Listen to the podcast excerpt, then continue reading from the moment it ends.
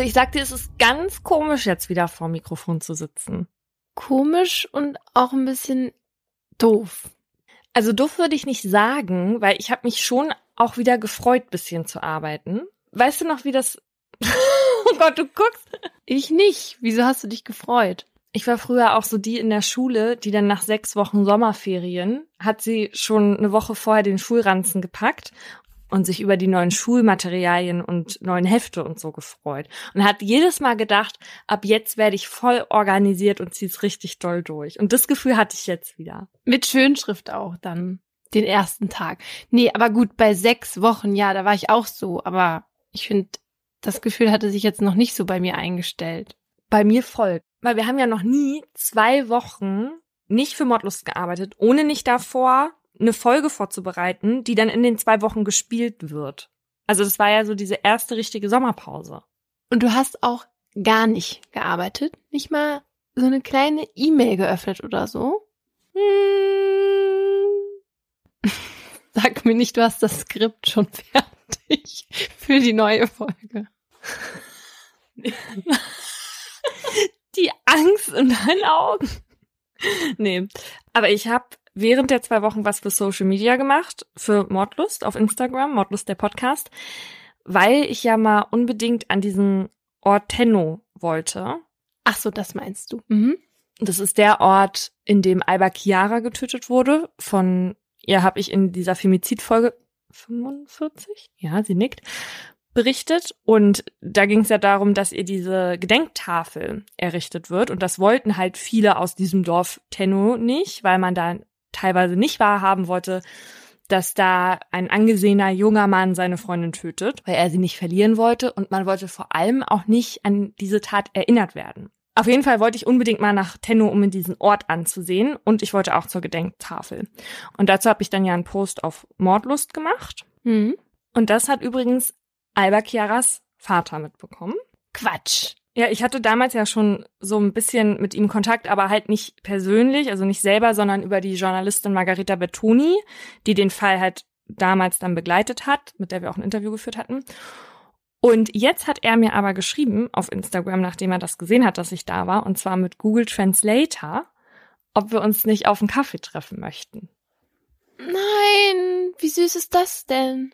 Ja, das hätte ich auch sehr gerne gemacht, aber ich war da schon wieder abgereist, als er mir geschrieben hat. Aber er hat unseren Beitrag auch bei sich auf der Facebook-Seite gepostet. Er hat auf Deutsch Dank geschrieben und ein Herz. Ich freue mich immer, wenn sich Angehörige ähm, von Opfern bei uns melden und dann zum Beispiel sagen, dass sie froh sind über die Art unserer Berichterstattung oder dass wir mit, ja, mit unseren Geschichten die Erinnerung an die Menschen am Leben halten. Ja, und dann dachte ich, hat sich das dann auch gelohnt, dass ich ein bisschen gearbeitet habe. Voll. Und damit herzlich willkommen zu Mordlust, einem True Crime Podcast von Funk, von ARD und ZDF. Wir reden hier über wahre Verbrechen und ihre Hintergründe. Mein Name ist Paulina Kraser. Und ich bin Laura Wohlers. In jeder Folge gibt es ein bestimmtes Oberthema, zu dem wir zwei wahre Kriminalfälle nacherzählen, darüber diskutieren und auch mit Expertinnen darüber sprechen. Wir sind hier auch mal ein bisschen lockerer miteinander. Das hat aber nichts damit zu tun, dass uns die Ernsthaftigkeit fehlt. Das ist für uns immer so eine Art Comic Relief, damit man zwischendurch auch mal aufatmen kann. Das ist aber natürlich nicht despektierlich gemeint. Heute geht's bei uns um die Paranoia, genauer um Menschen, die aufgrund ihrer paranoiden Erkrankung Verbrechen begehen. Und auch wenn das von außen nicht ganz so leicht abzugrenzen ist, müssen wir einmal der Korrektheit halber die Form der Erkrankung mit paranoiden Symptomen aufdröseln die jetzt für unsere Folge wichtig sind. Da gibt es zum einen die paranoide Persönlichkeitsstörung und die zeichnet sich dadurch aus, dass die Betroffenen ein übermäßiges und nicht gerechtfertigtes Misstrauen in andere haben, so wie die Frau Wohlers, und Situationen teilweise. Hä? Ich bin doch der naivste Mensch. ich ich glaube doch alles, was er mir verkauft. ja, okay, stimmt. Das sieht man vor allem an deinem Instagram-Kaufverhalten. Einmal was in der Story gesehen, zack, im Warenkorb.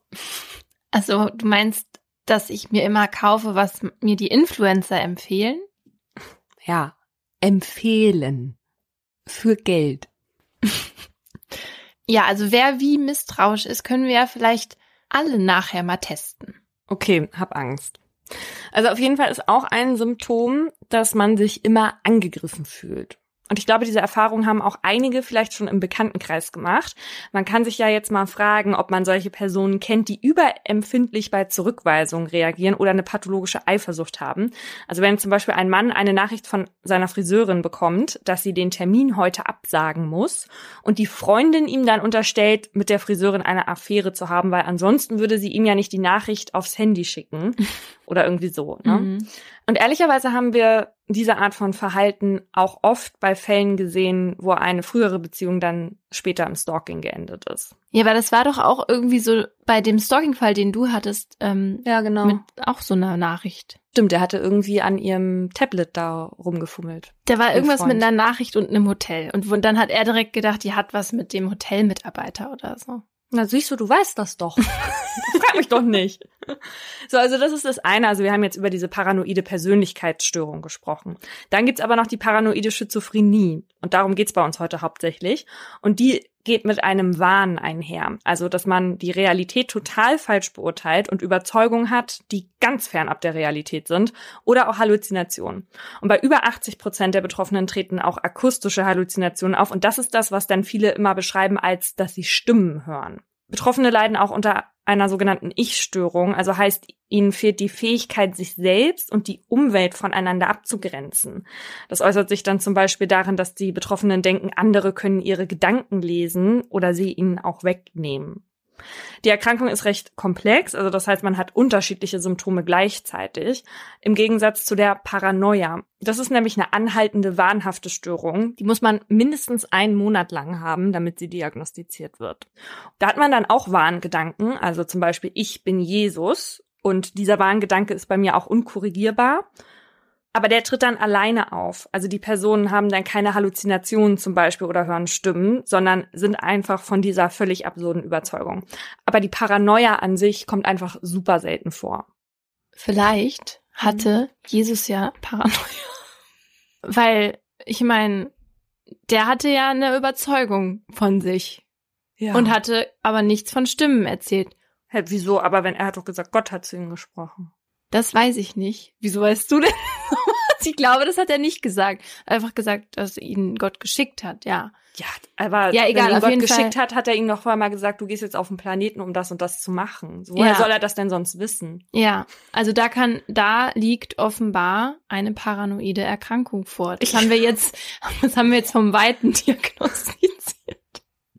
Das ist schon oh recht Gott, übel. Das wird übel, ja.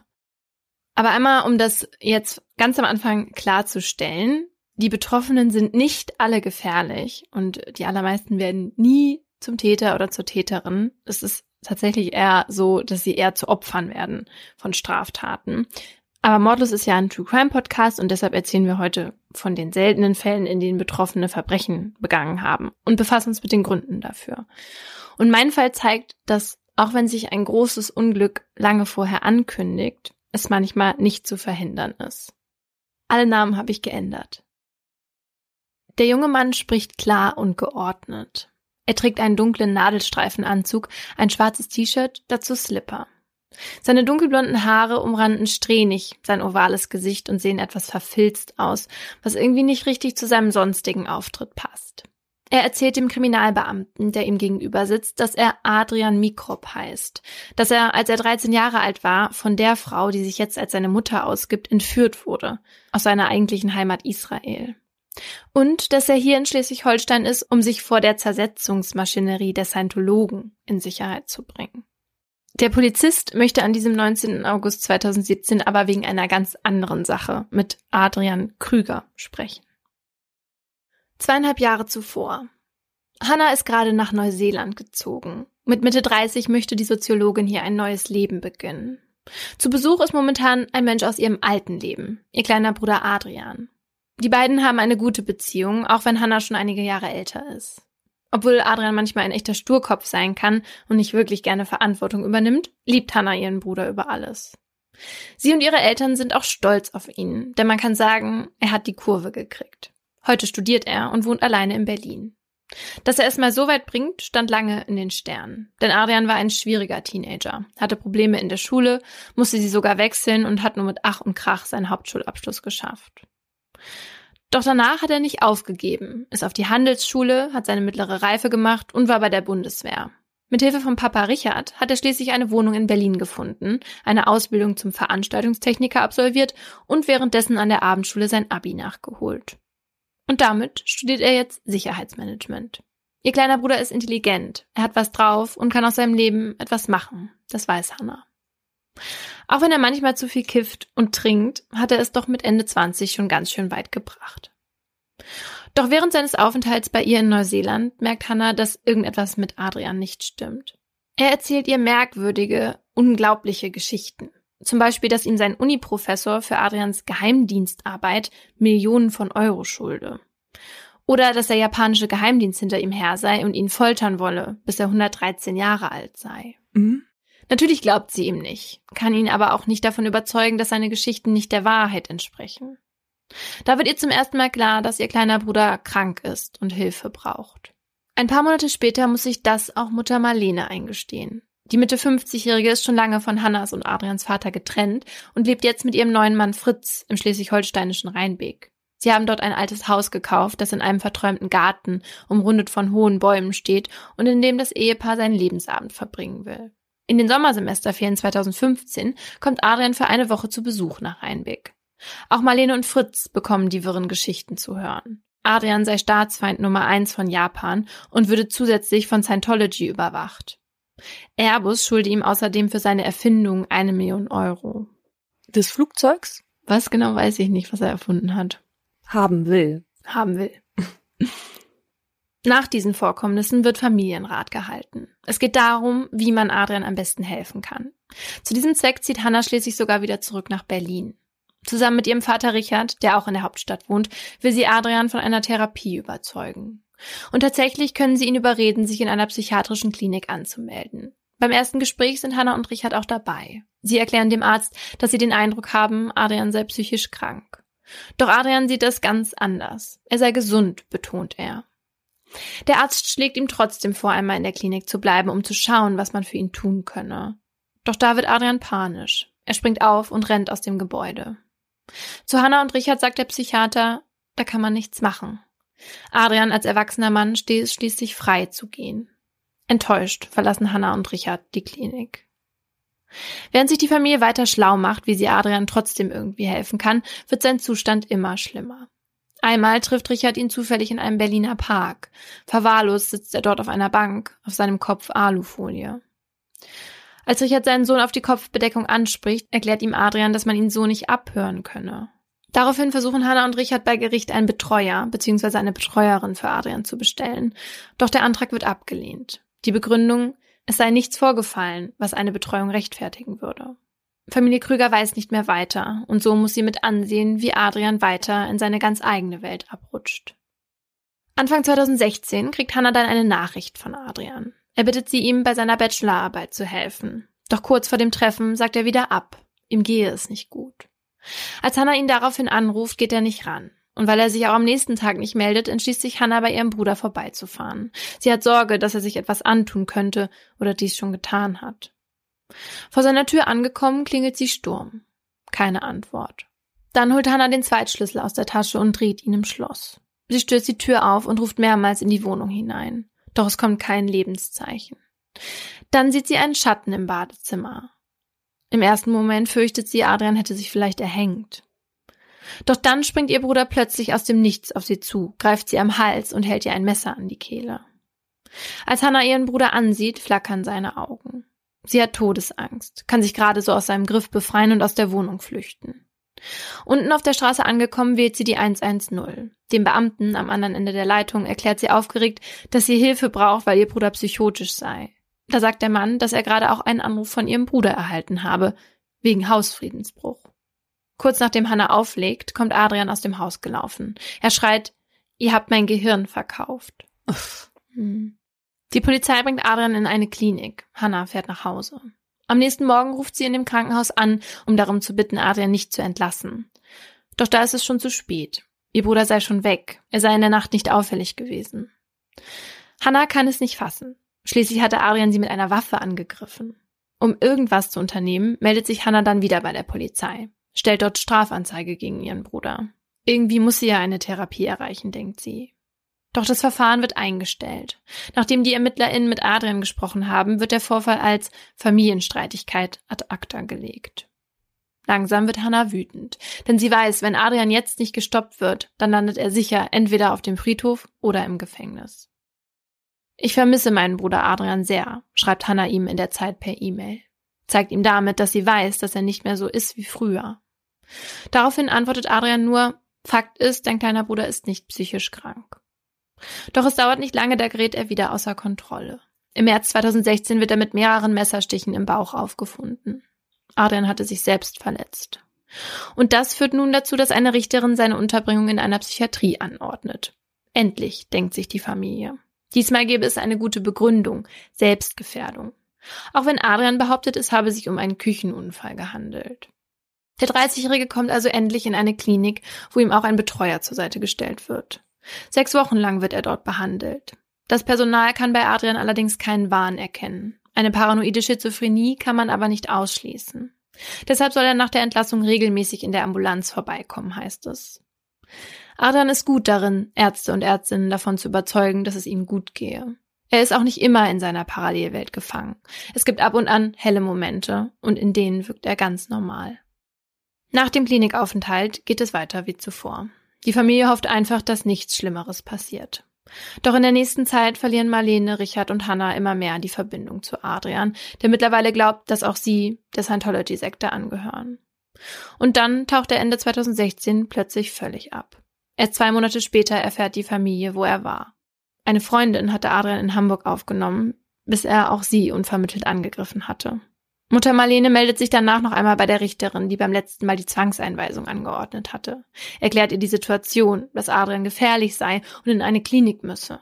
Der größte Wunsch der Familie Krüger ist, dass Adrian wieder der Alte wird, dass ihm endlich jemand hilft. Zwei Jahre lang rennt die Familie von einer Stelle zur nächsten, doch erreicht letztendlich nichts. Bis am 16. August 2017 ein Brief an Adrian geschickt wird vom Amtsgericht Charlottenburg. Darin steht, es müsse geprüft werden, ob eine Einweisung in eine geschlossene Psychiatrie erforderlich sei. Doch bis der Brief bei ihm ankommt, ist es schon zu spät. Der 17. August 2017 ist ein warmer Sommertag in Rheinbeek. In der Küche des alten Hauses stehen noch die zwei Weingläser von gestern. Marlene hatte heute schon früh das Haus verlassen. Fritz will nach dem Frühstück noch einmal in den Garten. Den hat er in den Tagen zuvor auf Vordermann gebracht. Als er jetzt nichts ahnt über den grünen Rasen läuft, wird er plötzlich von hinten angegriffen. Der 65-Jährige geht sofort zu Boden. Dort findet ihn Marlene am Abend, blutüberströmt und tot. Neben ihm liegt die Axt, mit der er am Vortag noch Holz gehackt hatte. Als Marlene ihren Mann da so liegen sieht, weiß sie sofort, wer ihm das angetan hat. Hilfesuchend rennt sie zu ihren Nachbarn, die die Polizei rufen. Und als der erste Beamte ihr Haus betritt, erklärt sie ihm, suchen Sie nach meinem Sohn. Er ist der Täter. Auf dem Fahndungsplakat ist ein großes Foto von Adrian abgedruckt. Er trägt eine schwarze Mütze, aus der seine dunkelblonden Haare hervorkommen. Die blauen Augen in seinem freundlichen Gesicht sind fest auf die Kamera gerichtet. Auf dem dazugehörigen Text steht, dass nach einem 31-Jährigen mit hagerer Statur gesucht wird, der 1,89 groß ist. Außerdem ist das Plakat mit einer Warnung versehen. Es heißt, bitte vermeiden Sie direkten Kontakt zu dem Gesuchten und informieren Sie die Polizei. Solche Meldungen von der Polizei habe ich halt auch schon häufiger gesehen, ne? Hm. Das ist dann immer, wenn jemand psychisch irgendwie verwirrt ist, offenbar. Ja, da stand dann auch noch, dass er psychisch labil sei. Hm. Und es dauert nicht lange, bis eine Frau Adrian an einem Badesee entdeckt, circa zehn Kilometer von dem Haus seiner Mutter entfernt. Da ist er gerade dabei, Klamotten aus einer blauen Sporttasche zu waschen. Sie ruft die Polizei und schon einen Tag nach der Tat kann Adrian festgenommen werden. In einem Pavillon unweit des Sees, der ihm offenbar als Übernachtungsstätte gedient hat. Als die ZivilfahnderInnen ihn aufgreifen, trägt er einen dunklen Nadelstreifenanzug. Er lässt sich widerstandslos mitnehmen, murmelt Unverständliches vor sich hin. Als ein Polizist ihm erklärt, dass er nun festgenommen wird, weil er ein Beschuldigter eines Tötungsdelikts sei, erwidert Adrian, ich habe niemanden totgeschlagen. Naja, ist ja schon ein hartes Täterwissen dann. Ja. Totgeschlagen. Das hat der Polizist sich auch gedacht. Adrian behauptet außerdem, dass er nicht Krüger, sondern Mikrob mit Nachnamen heiße. Er kommt also auf die Wache. Dort wird er einen Tag später vernommen. Dem Vernehmungsbeamten stellt er sich ebenfalls als Adrian Mikrob vor. Erzählt ihm, dass er mit 13 Jahren von der Frau, die jetzt vorgibt, seine Mutter zu sein, entführt wurde und eigentlich in seine Heimat Israel wolle. Er fordert daher den Polizisten auf, die israelische Botschaft über seine Festnahme zu informieren. Als Adrian gefragt wird, warum er an diesem Badesee unterwegs war, erklärt er, dass er Berlin verlassen habe, um sich vor der Zersetzungsmaschinerie der Scientologen in Sicherheit zu bringen, die seit 2016 auf Hochtouren gegen ihn laufe. Eigentlich wollte er zu Freunden nach Hamburg, die hat er aber nicht angetroffen, weshalb er eben zum Badesee gefahren sei. Die Frage, ob er vor zwei Tagen in Rheinbeck war, verneint er. Als der Beamte ihm daraufhin Bilder einer Überwachungskamera aus dem S-Bahnhof Rheinbeck vom Tattag zeigt, auf denen Adrian zu sehen ist, wie er um 15.11 Uhr eine Bahn betritt, bleibt er dabei. Er sei nicht in Rheinbeck gewesen. Trotzdem beginnt sechs Monate später das Verfahren gegen Adrian vor dem Lübecker Landgericht. Trotzdem, obwohl er behauptet, er wäre da nicht gewesen. Ja. Das offenbar verwundert. Genügend, genügend Beweise. Nicht nur dieses Video. Es handelt sich dabei um ein sogenanntes Sicherungsverfahren. Was das ist, hattest du ja schon mal ähm, erklärt, als es um diesen Mann ging, der die Person vor den ICE geschubst hatte. Die Mutter und den Sohn. Ja, mhm. genau, in Folge 62. Und in so einem Prozess geht es nicht um eine Haftstrafe, sondern um die Unterbringung in einer forensischen Psychiatrie. Ärztinnen hatten in der Zwischenzeit bei Adrian nämlich eine paranoide Schizophrenie festgestellt, durch die er als schuldunfähig gilt. Mittlerweile sitzt der 32-Jährige auch deshalb nicht mehr in Untersuchungshaft, sondern in einer psychiatrischen Klinik. Als er an diesem 16. Februar 2018 den Gerichtssaal betritt, wird er von mehreren Pflegerinnen und Justizpersonal begleitet. Adrian trägt Anstaltskleidung, die ihm locker über die hageren Schultern hängt. Um seine Taille ist ein breiter Ledergurt geschnallt, daran sind seine Arme fixiert. Selbst als er sich setzt, werden ihm die Handschellen nicht abgenommen. Es geht jetzt also darum, ob Adrian für sich und andere eine Gefahr darstellt. Die Staatsanwaltschaft ist davon überzeugt. Sie wirft Adrian heimtückischen Mord an seinem Stiefvater Fritz vor. Weil er in ihm einen Feind, einen Scientologen, gesehen habe, habe er ihn hinterrücks mit einer Axt angegriffen und mehrere Male auf seinen Kopf eingeschlagen. Adrian bestreitet weiterhin etwas mit dem Tod seines Stiefvaters zu tun zu haben und schweigt. In den nächsten sieben Tagen werden 23 Zeuginnen und drei Sachverständige gehört darunter die Obduzentin, die von schwerster Gewalteinwirkung spricht. Der Täter war offenbar in einer Art Blutrausch. So oft war auf Fritz eingeschlagen worden, obwohl schon ein einziger Hieb gereicht hätte, um ihn zu töten, so die Sachverständige. Auch eine Kriminalbeamtin wird in den Zeugenstand gerufen. Sie hatte den Inhalt der blauen Sporttasche untersucht, die Adrian bei seiner Festnahme bei sich trug. Darin waren ein Laptop, ein Handy und mehrere Zettel. Auf dem Laptop fand die Polizistin unter anderem ein Schreiben an Bundeskanzlerin Angela Merkel.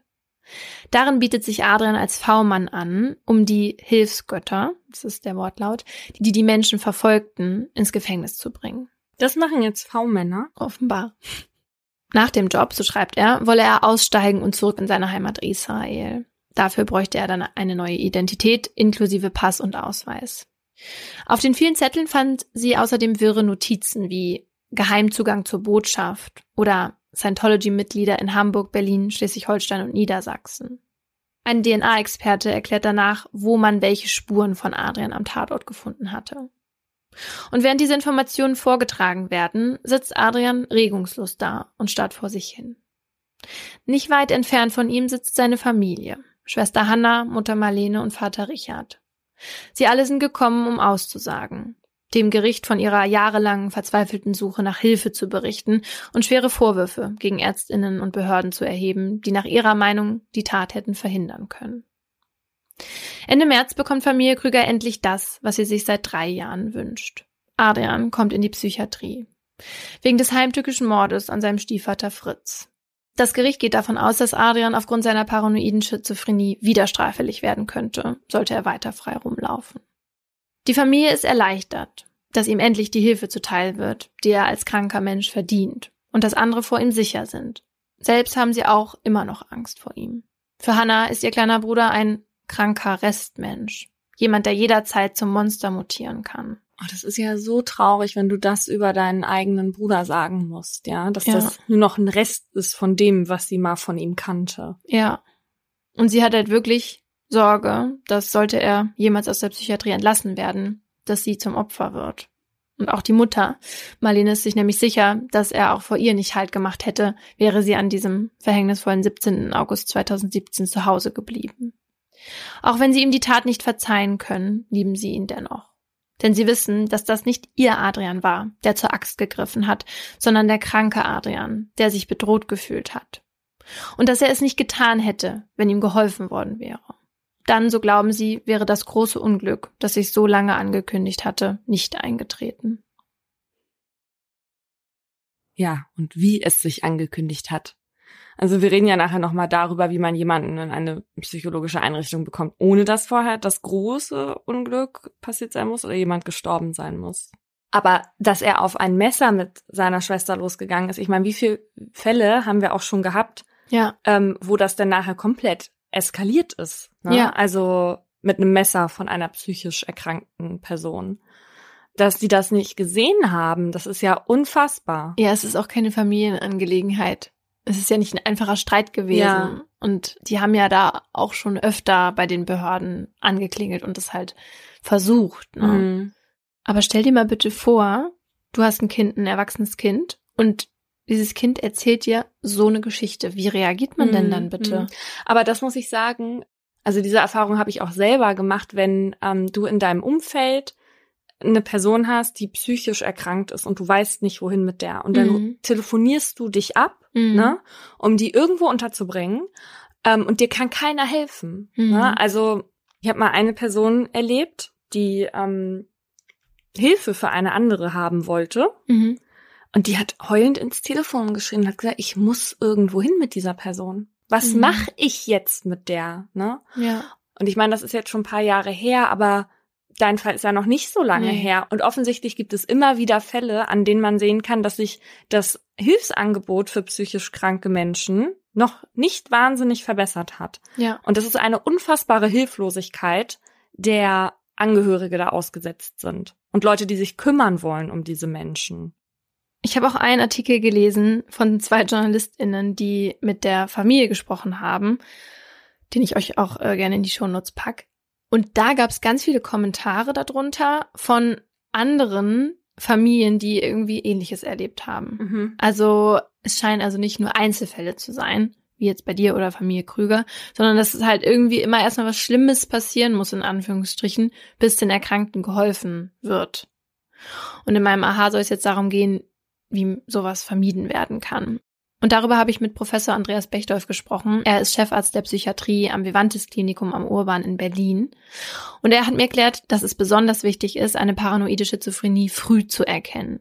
Der Zugang ist wesentlich leichter nah am Anfang der Erkrankung, ähm, weil dann die Menschen die Schwierigkeiten eher bei sich selber noch wahrnehmen. Wir wissen ja, dass bevor jetzt Wahn oder Halluzinationen auftreten, die Menschen eben schon vier oder fünf Jahre im Durchschnitt Symptome haben, in dem Sinne, dass sie sich nicht so gut konzentrieren können, dass sie selber bemerken, dass beim Denken irgendwas verändert ist, dass das nicht so flüssig geht oder dass vielleicht ungewöhnliche Gedanken mehr dazwischen kommen oder die Energie ist weniger, äh, die Farbwahrnehmung oder generell die Wahrnehmung kann sich verändern.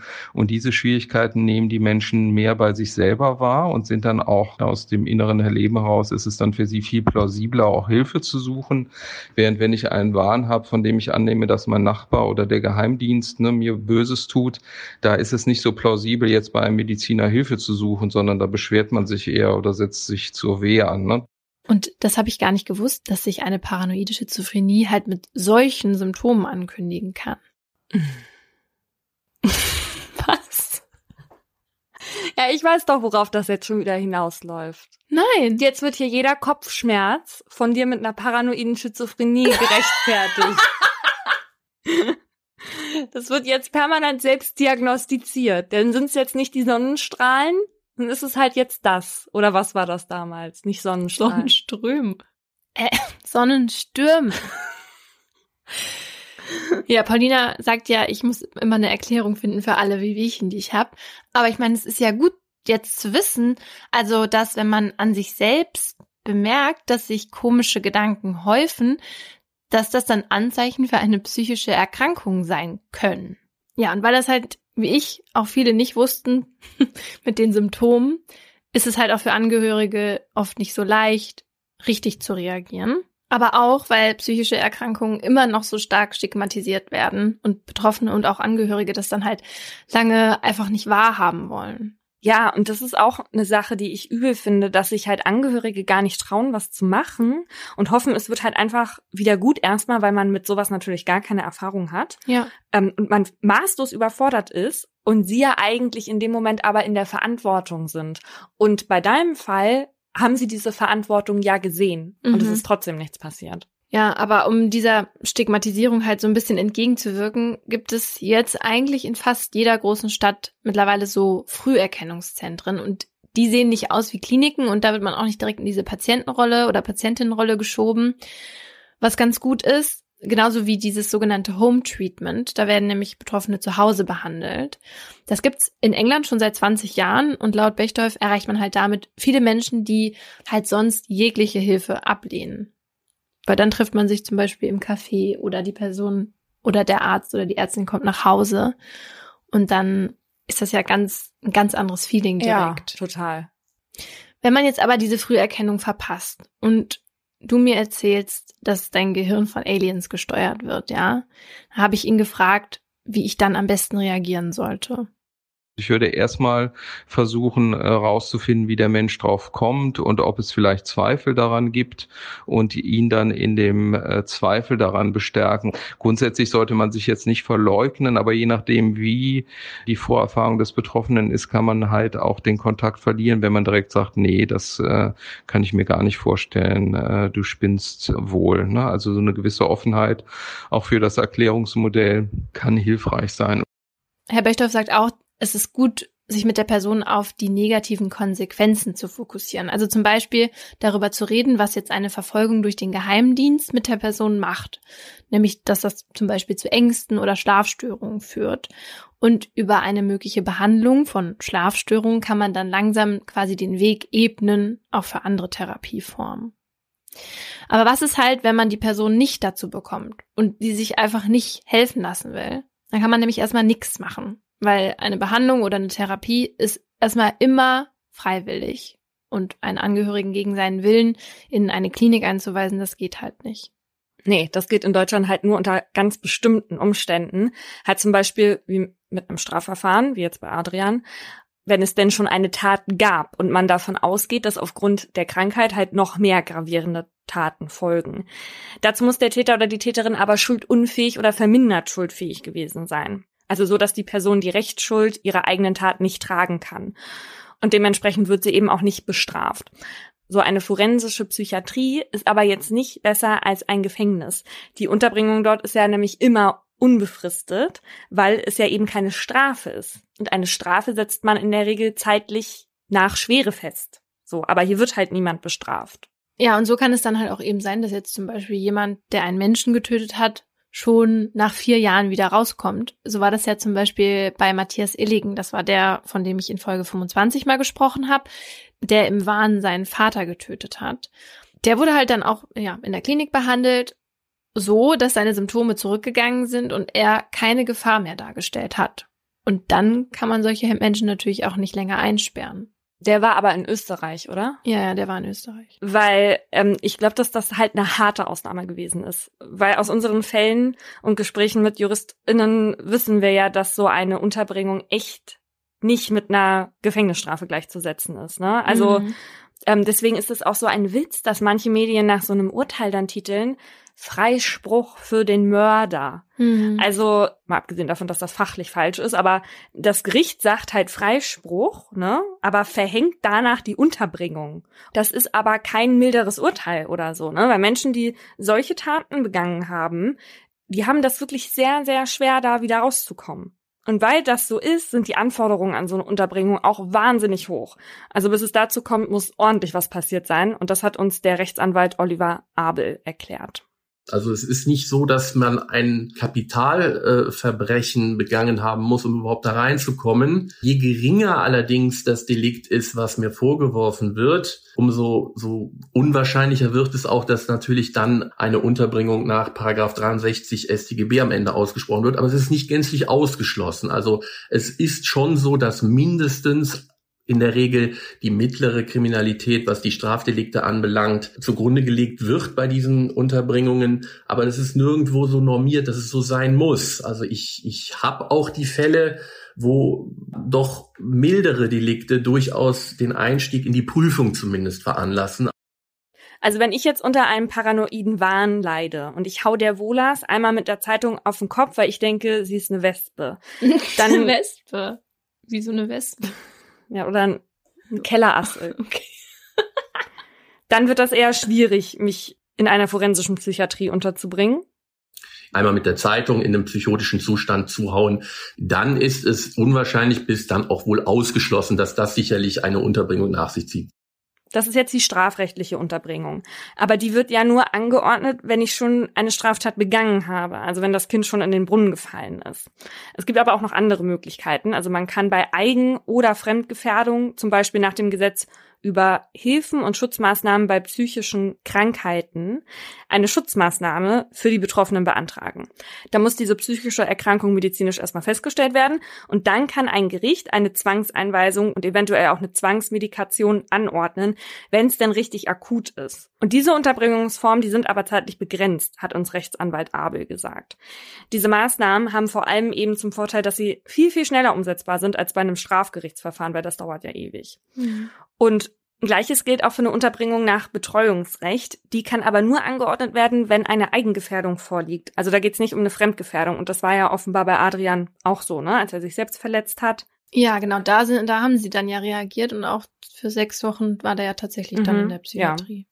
Aber bei sowas muss dann halt der Erkrankte seinen Willen nicht mehr frei bestimmen können. Und dieses Betreuerding, das kennen wir halt vor allem auch bei Demenzpatienten und Patientinnen. Mhm. Aber auch hier ist so eine Unterbringung ja ein krasser Schritt. Also wenn jetzt die betreuende Person sagen würde, wir weisen die jetzt ein, ähm, da gibt's vorher auch noch andere Zwischenstufen, so Abel. Also, dass man jemanden zum Beispiel den Rechtsbereich der Vermögensangelegenheiten entzieht und den dann auf den Betreuer überträgt, wenn die betroffene Person jetzt speziell in diesem Bereich Probleme hat. Aber sie kann dann beispielsweise immer noch entscheiden, wo sie wohnen will. Es gibt halt da so unterschiedliche Bereiche.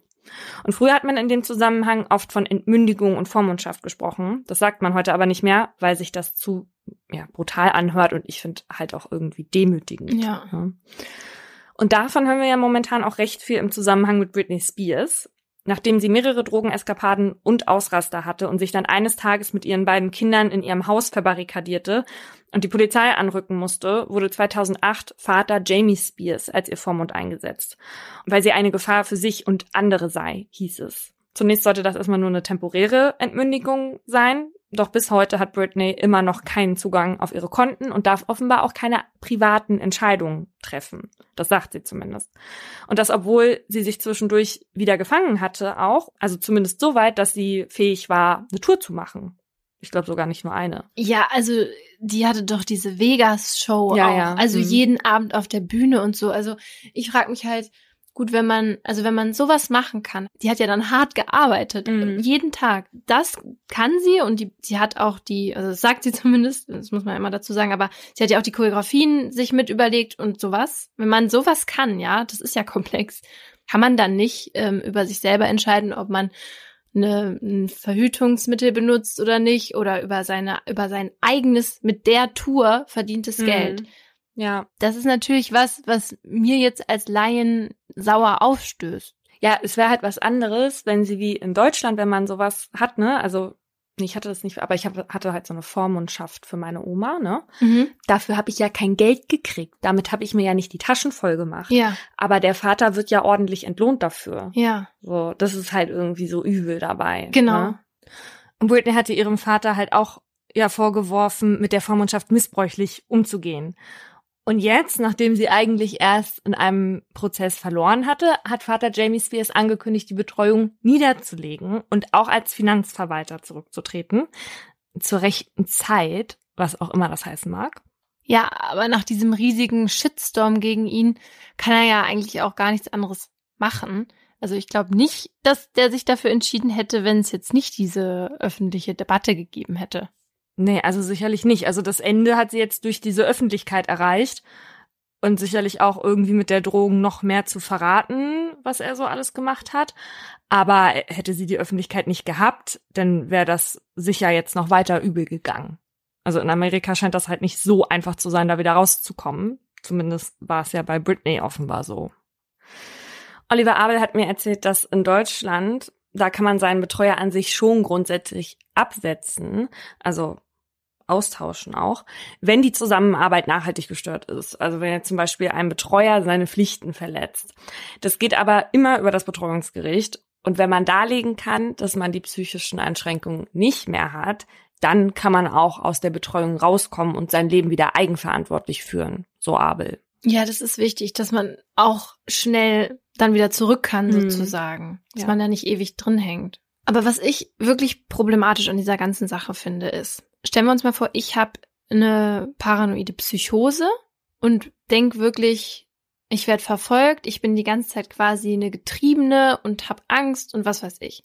Möchte aber nicht, dass mir man mir hilft oder so, ne, oder mich behandelt, weil ich eben denke, die Ärzte stecken damit drunter oder so unter der Decke. Du bist dir dann ja auch sicher in ja. dieser Sache. Ja. Für dich ist ja kein gibt's ja keinen Zweifel dann da drin. Genau. Aber mir geht's trotzdem sehr schlecht, dass mir, ne, also mir geht's dann währenddessen sehr schlecht und ich, das ist ja alles nicht freiwillig. Also ich für mich würde dann, glaube ich, wollen, dass man mir hilft. Weißt du, was ich Natürlich. meine? Ja. Also du bist ja in dieser Zeit nicht du selbst. Du ja. bist ja wie ferngesteuert, eine andere Person, was auch immer natürlich muss, also nicht mal nur bei solchen Erkrankungen, wir hatten das, glaube ich, in der letzten Folge, da ging es darum, dass ein Arzt gesagt hat, ich würde jetzt der Mutter Bescheid sagen, dass sie eine Eileiterschwangerschaft haben, weil sie sich offenbar nicht helfen lassen wollte. Wenn man das selber für sich nicht einschätzen kann oder sich der mhm. Gefahr nicht wirklich bewusst ist, und das bist du das war offenbar die Frau bei der Eileiterschwangerschaft nicht. Das bist du aber schon gar nicht, wenn du eine Psychose hast. Ja. Dann müssen andere dich irgendwie vor dir selber schützen. Es sei denn, du sagst, ich möchte jetzt sterben bei klarem Verstand. Das ist ja was anderes, ja. ne? Aber in diesen Fällen ist das ja nicht so. Die genau, möchten ja nicht sterben und die nee. möchten auch eigentlich nicht bei klarem Verstand anderen Leuten wehtun. Ja, sie haben in dem Moment keine Entscheidungsfreiheit, ne? Mhm. Aber wenn man sie behandeln würde, das ist ja dann Zwangsbehandlung, dann könnte man sie aus dieser Psychose holen, weil das geht ja mit den Medikamenten. Mhm.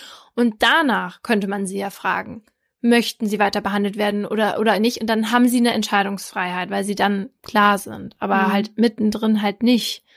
Genau, natürlich ist das aber für die Person in dem Moment eine Zwangsbehandlung. Ja. Und ähm, ich finde das dann auch in dem Moment schlimm für die Person, ja. weil die ja Angst davor haben und ja. glauben, da wird jetzt sonst was mit denen gemacht. Und ich kann, ich kann mir auch vorstellen, das ist bestimmt nicht schön. Also, nee. ne, da, da passieren ja Dinge mit den Leuten, wenn sie nicht freiwillig Medikamente nehmen und so. Das ist natürlich ganz furchtbar eine unwürdige Situation, die blöderweise dann sein muss, um das Leben irgendwie zu bewahren. Genau, und, und das hat nämlich auch Professor Bechdolf gesagt. Er hat gesagt, bei der Hälfte der Leute, die zwangsbehandelt werden, die sind danach dankbar. Mhm. Aber er sagt, es gibt ganz viele, für dieses richtig traumatisierend ja, ist, mm. ne? weil das ja gegen den Willen ist. Jemand ja. anderes drückt dir seinen Willen auf, ist ja furchtbar, kann man sich ja eigentlich schon vorstellen. Und er meint, manchmal ist es dann für die so gravierend, dass sie danach den Kontakt zu den Medizinern komplett abbrechen. Ja, und er sagt, genau, und, und deswegen kann man es dann auch so ein bisschen verstehen, zumindest auch die Seite, dass man das da ja halt, dass das auch gefährlich sein kann, wenn man das macht, weil man dann vielleicht den Draht ganz verliert. Und deswegen sagt Herr Bechdolf, er und seine Kollegen und Kolleginnen versuchen immer alles, um den Patienten oder die Patientin davon zu überzeugen, dass sie ja sagt. Ja, ne? ge ja. genau, weil die Maßnahmen, die man ergreifen muss, um jemanden zwangs zu behandeln, Boah, ist ja furchtbar. Da werden im allerschlimmsten Fall die PatientInnen mit Gurten auf Liegen fixiert, um sie bewegungsunfähig zu machen und so. Na gut, ich erzähle dir von meinem Fall, okay? Mhm. Alle Namen sind geändert und es ist der 23. August 2009. Paul hatte nicht gesagt, was er heute machen würde. Um 18 Uhr ist er aus der Tür raus und meinte, es wird heute spät werden. Das ist jetzt zwei Stunden her. Das Telefon klingelt. Pauls Mutter hebt ab. Mama, ich sterbe, sagt Paul. Was ist los? will seine Mutter wissen. Ich habe die Fotokamera verloren, antwortet Paul. Und in dem Moment weicht die Anspannung. Pauls Mutter hat schon sonst was gedacht. Sie sagt ihm, dass die Kamera doch egal sei und dass er jetzt doch bitte nach Hause kommen soll. Paul sagt, dass er und sein Freund noch ein wenig weitersuchen werden. Dann legt er auf. Und obwohl sie jetzt eigentlich beruhigt sein müsste, beschäftigt Pauls Mutter das Telefonat danach noch. Sie ist unruhig. Als würde sie ahnen, was jetzt passiert. Ohne es zu wissen, hatte Paul es mit seinem ersten Satz vorhergesagt. Wenn man auf Pauls StudiVZ-Account geht und dort die Fotos des 19-Jährigen öffnet, dann sieht man ihn mit einem schwarzen Muskelshirt und zurückgelegten Haaren auf seinem Schreibtisch sitzen. Neben ihm steht sein Computermonitor, auf dessen Rahmen gelbe Post-its kleben. Daneben auf dem Tisch stehen zwei Bier. Paul guckt auf dem Bild nach unten, bedrücktes Gesicht, und er hält einen dünnen Strauß Rosen in den Händen, umwickelt von durchsichtiger Plastikfolie. Auf den ersten Blick auf sein StudiVZ-Profil könnte man denken, dass Paul seine Melancholie zelebriert, als wäre sie das Vergnügen, traurig zu sein, wie Victor Hugo sagte. Doch wer Paul kennt, weiß, dass er und seine dunkle Seite nicht immer Hand in Hand gehen. Weil Paul leicht depressiv ist, ist er in Therapie. Er mag nicht, wie ihn andere Menschen ansehen. Paul hat seinen Bart nur unten am Kinn stehen lassen, braune, mittellange Haare, aus denen im Nacken ein dünner geflochtener Zopf hängt. Er trägt eine Brille ohne Umrandung. Manchmal schauen ihn die Leute an, als wäre er nicht einer von ihnen als würde er nicht dazugehören. Was irgendwie auch stimmt, denn Paul ist weder einer der beliebtesten in der Schule noch ein Mitläufer. Paul hat seine ganz eigene Ansicht von der Welt und die ist eben einfach anders. Deswegen begleitet Paul manchmal das Gefühl, nicht so richtig akzeptiert zu werden. Zu Hause hängt er oft vor dem PC und nicht mit seinen Schulkameradinnen ab. Neue Kontakte knüpft er eher online, dann aber mit Menschen, die seine Tiefe mehr verstehen, die ihn so akzeptieren, wie er ist und andere nicht verurteilen, nur weil sie nicht ins Bild passen. Paul will am liebsten schnell erwachsen werden, auch weil dann vielleicht der Schmerz vorbeigeht, den Paul in sich trägt, der Schmerz des gebrochenen Herzens. Davon trägt Paul nämlich viel in sich. Bei Mädchen kann er nicht so gut landen. Dieses Wochenende wollte Paul eigentlich in einem Zeltlager verbringen. Weil er den Bus aber dahin verpasst hat, setzt er sich in einen anderen, der zu einem Festival nach Norderstedt fährt. Paul ist zwar allein im Bus, trifft aber eine Bekannte, mit der er den Abend zusammen abhängt. Danach fahren sie noch auf den Hamburger Kiez und dann nach Hause. Ein netter Ausgehabend. Als Paul am späten Sonntagmorgen aufwacht, ist es der letzte Tag der langen Sommerferien. Am Morgen beginnt wieder der triste Alltag auf dem Eppendorfer Gymnasium. Das nächste Jahr wird vom Lernen geprägt sein. Es ist Pauls letztes vor dem Abi. Abends erzählt er seiner Mutter, dass er jetzt losgeht in den Stadtteil Volksdorf. Was genau er davor hat, weiß er noch nicht, als sie nachfragt. Zumindest behauptet er das. Und dann verschwindet er aus der Wohnung und aus ihrem Leben. Doch das weiß Pauls Mutter noch nicht, als sie jetzt zum wiederholten Mal seine Nummer wählt und er nicht abhebt oder zurückruft. Wenn sie ihn sonst nicht erreichen kann, dann macht er das immer sofort, wenn er es dann später auf dem Display sieht. Und heute nicht. Gegen 10 Uhr abends macht sie sich dann auf zur Polizei. Doch weil Paul volljährig ist und sich damit um diese Uhrzeit aufhalten kann, wo er möchte, ohne seiner Mutter Bescheid geben zu müssen, wird erstmal nichts unternommen. Es ist eine unruhige Nacht für Pauls Mutter und sie ist nicht lang. Ein paar Stunden später klingelt es an der Tür. Es sind Leute von der Seelsorge. Und plötzlich wird das Gefühl, das Pauls Mutter hatte, furchtbare Gewissheit. Als die SeelsorgerInnen ihr sagen, was passiert ist, kann sie es kaum glauben. Man hat die Leiche ihres Sohnes in einem Wald gefunden. Wie man ihn gefunden hat, ist eine absurde Geschichte. In der Nacht ist ein Mann, aufgekratzt und wild gestikulierend, aus dem Volksdorfer Wald auf ein vorbeifahrendes Auto zugelaufen. Der junge Mann bat den Autofahrer um Hilfe. Sein Freund sei von einem Ast getroffen worden und verunglückt. Der Autofahrer, der zufällig Arzt in einem Eppendorfer Klinikum ist, stieg aus und fand im Wald den jungen Mann liegen, der sich nicht bewegte und nicht ansprechbar war. Während der Arzt versuchte, ihn wiederzubeleben, verschwand der Mann, der ihn angehalten hatte, ohne dass der Arzt das mitbekam. Paul war nicht von einem Ast getroffen worden. Sein Körper weist Würgemale auf. Pauls Mutter hatte gewusst, dass irgendetwas nicht stimmt, und sie hatte recht behalten. Durch die Aussage des Arztes gelingt es den ErmittlerInnen, ein präzises Phantombild von dem unbekannten Mann zeichnen zu lassen. Sie entscheiden sich allerdings aus ermittlungstaktischen Gründen zunächst dagegen, es zu veröffentlichen. Man erhofft sich erstmal durch FreundInnen und Familie einen Hinweis auf die Person zu finden. Allen wird das Bild gezeigt. Pauls Mutter erkennt den Mann auf dem Bild nicht, aber jemand anderes aus Pauls Freundeskreis ist sich sicher. Der Mann ist Kai Hähle, ein Bekannter von Paul. Auch Kai ist irgendwie anders als viele in seinem jungen Alter. Irgendwie nicht so richtig greifbar. Die JournalistInnen, die später versuchen, mehr über ihn rauszubekommen, finden nur Menschen aus seinem Freundeskreis, die ihn noch nicht so lange kennen. Auch er stellt sich die großen Fragen im Leben, liebt die Philosophie. In seinem Social-Media-Profil schreibt Kai davon, dass er Zigaretten schnort, weil er sein Leben verkürzen will. Und davon, dass er die Idee der Liebe toll findet und gute Menschen, was auch immer das sein mag. Kai ist 20, hat ebenfalls braune Haare und sieht sich selbst als Kommunist. Er ist offen gegenüber Menschen, fremdet nicht, sondern ist hilfsbereit und geht auf andere zu. Doch in letzter Zeit redet Kai immer häufiger von der Erleuchtung und von Gott. Und wenn er keine Antworten auf all die Fragen in seinem Kopf findet, die ihn umtreiben, dann greift er zu Drogen, um sein Bewusstsein zu erweitern. So rechtfertigt er das zumindest. Das versucht er mit LSD und auch halluzinogenen Pilzen. Sein Drogenkonsum ist eh schon besorgniserregend, aber wenn er auf Festivals ist, dann kennt Kai fast keine Grenze mehr. Und auf Festivals geht er gerne. Deswegen will Kai im Juli auch zum Spiritual Healing Open Air Festival nach Brandenburg fahren. Auf dem bunten, etwas stümperhaft entworfenen Werbeplakat steht was von Miracles. Man sieht ein lilafarbenes Elfenwesen und Menschen meditieren im Kreis. Auf YouTube-Videos aus dem Jahr kann man Feiernde in Schlaghosen oder mit seltsamen Hüten sehen, die zur Musik des DJ für sich allein hin und her schwanken und ab und an die Arme ausbreiten. In einem Forenbeitrag schreibt das Veranstaltungsteam von Horizonterweiterung und davon, sich neue Dimensionen zu eröffnen.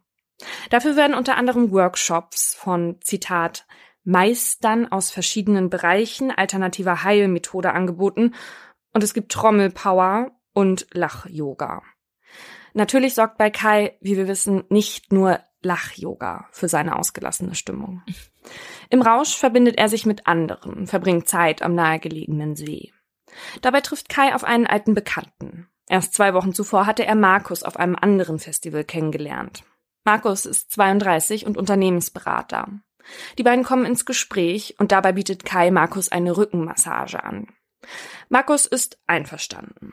Damit Markus sich in Ruhe massieren lassen kann, ziehen sich die beiden auf einen Waldweg zurück. Markus legt sich auf den Boden, Kai beugt sich über ihn, beginnt ihn zu massieren. Doch dann schreit es plötzlich aus Kai heraus. Ich werde dich töten. Oh Gott. Und Markus spürt nur noch einen harten Schlag auf seinen Hinterkopf. Kai schlägt mit einem metallenen Gegenstand auf seinen Bekannten ein, wie von allen guten Geistern verlassen. Markus schreit nach Hilfe und versucht zu flüchten, doch Kai lässt nicht von seinem Opfer ab. Erst als eine Passantin den beiden Männern in die Arme läuft, hört Kai mit seiner Verfolgung auf. Markus erleidet ein Schädel-Hirntrauma, mehrere Prellungen und eine Platzwunde am Kopf. Zwar zeigt er Kai bei der Polizei an, versucht über Bekannte auch noch an Infos über ihn zu kommen, doch erstmal passiert nicht viel. Denn Kai ist zu Hause seit dem Festival nicht mehr aufgetaucht, also auch nicht aufzufinden.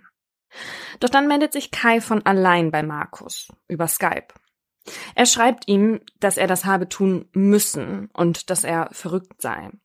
Daraufhin schreibt Markus eine mahnende Mail an die Polizei in Brandenburg und fragt darin, warum der Mann noch immer frei herumlaufe. Immerhin habe er die Tat gestanden und sei doch offensichtlich auch eine Gefahr für andere.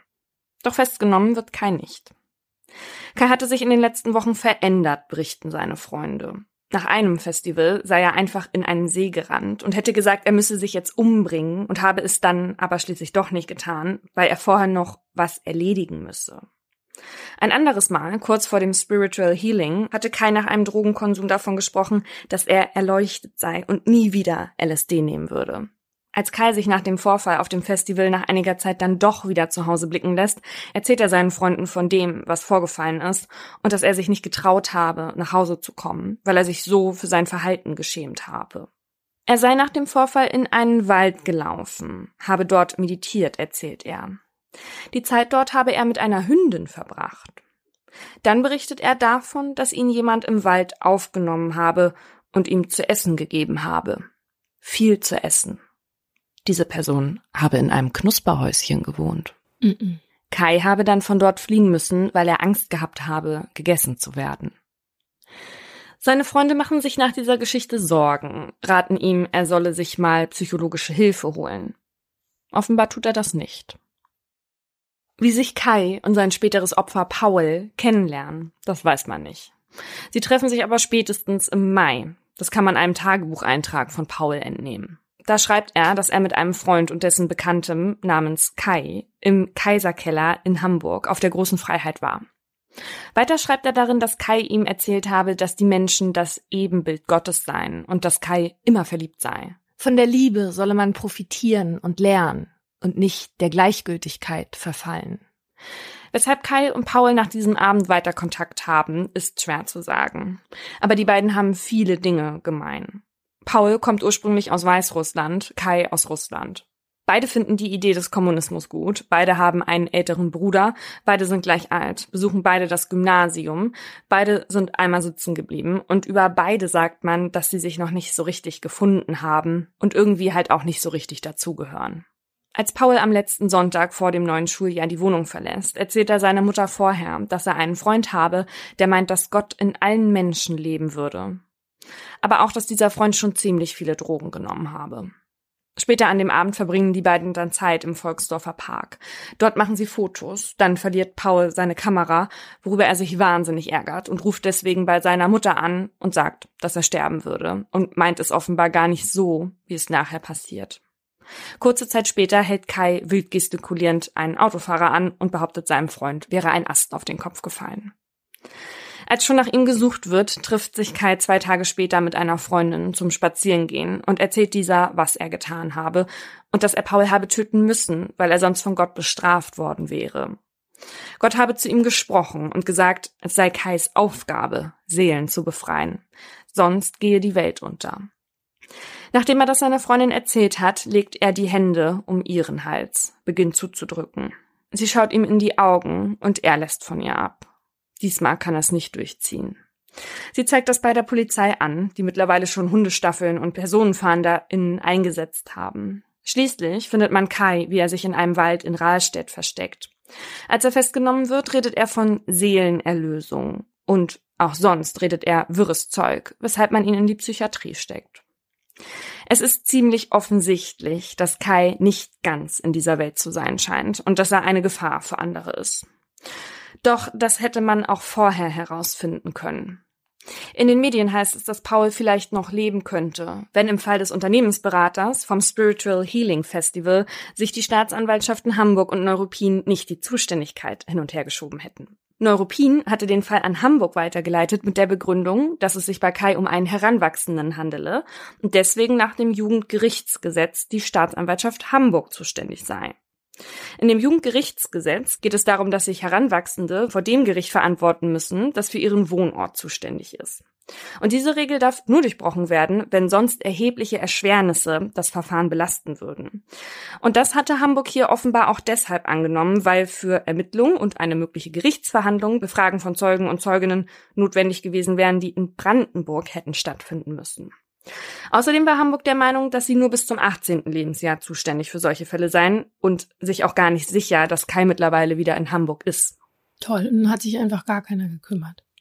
Oder wie? Ja, also sie schieben das halt hin und her, die Verantwortlichkeit, und klären das auch nicht final. Mhm. Und in dieser Zeit werden Kais Stimmen im Kopf dann halt immer lauter und penetranter. Mhm. Und ich nehme das jetzt mal vorweg, dass die spätere Dienstaufsichtsbeschwerde im Sande verlaufen ist und im Endeffekt dann auch niemand für diese verstrichene Zeit gerade stehen musste. Mhm. Zum Prozess gegen Kai sind 20 Freunde und Freundinnen von Paul gekommen. Sie sind wütend, weil sie denken, dass der Tod ihres Freundes hätte verhindert werden können. Auch Kais Anwalt sagt, der Junge könnte noch leben und mein Mandant hätte vor sich selbst geschützt werden müssen. Auf der Anklagebank sitzt Kai, blass wie ein Häufchen Elend. Sein Mund steht leicht offen, sein Blick wirkt leer. Man hat noch immer das Gefühl, dass er irgendwo anders ist. Auch, dass nur ein paar Meter von ihm entfernt Pauls Mutter aufgelöst in Tränen ausbricht, bringt ihn nicht hierher in den Gerichtssaal. Die Medikamente, die Paul nehmen muss, sorgen dafür. Ich kann nicht einordnen, warum das geschehen ist, aber ich weiß, dass ich es getan habe, lässt Kai über seinen Anwalt verlauten. Ihm wird Totschlag an Paul und versuchter Mord aus Heimtücke an Markus vorgeworfen.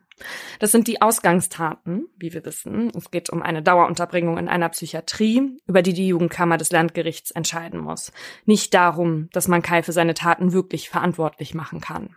Auch die Staatsanwaltschaft geht davon aus, dass Kai zur Tatzeit schuldunfähig war und dass seine paranoide Schizophrenie auf seinen exzessiven Drogenkonsum zurückzuführen ist. Beim Prozess bleiben viele Fragen offen. Kai kann nicht alle beantworten, die das Gericht an ihn richtet.